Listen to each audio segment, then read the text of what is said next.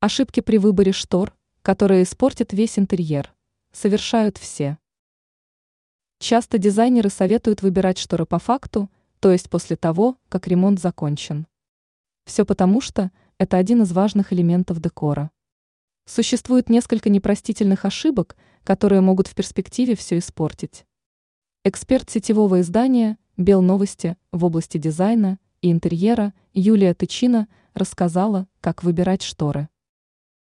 Ошибка первая – плотность ткани. Первое, на что обращают внимание, это рисунок или цвет штор.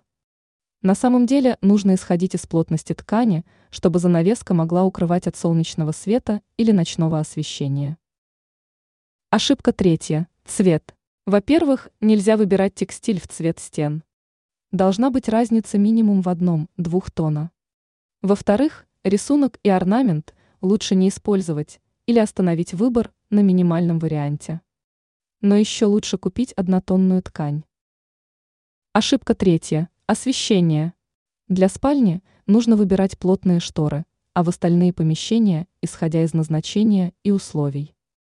Если окна выходят на север или за ними высокие деревья, то однозначно нужно отказаться от портьер. Ошибка четвертая. Размер. Нельзя экономить. Шторы должны быть подобраны по длине и ширине. Причем по длине с запасом на тот случай, если придется отложить после неудачной стирки. По ширине шторы должны быть такими, чтобы закрывать весь оконный проем, без щелей и просветов. Ошибка пятая. Тюль и шторы. Тюль и шторы не должны перегружать интерьер. Это может случиться, если занавески будут из одинаковой по плотности ткани.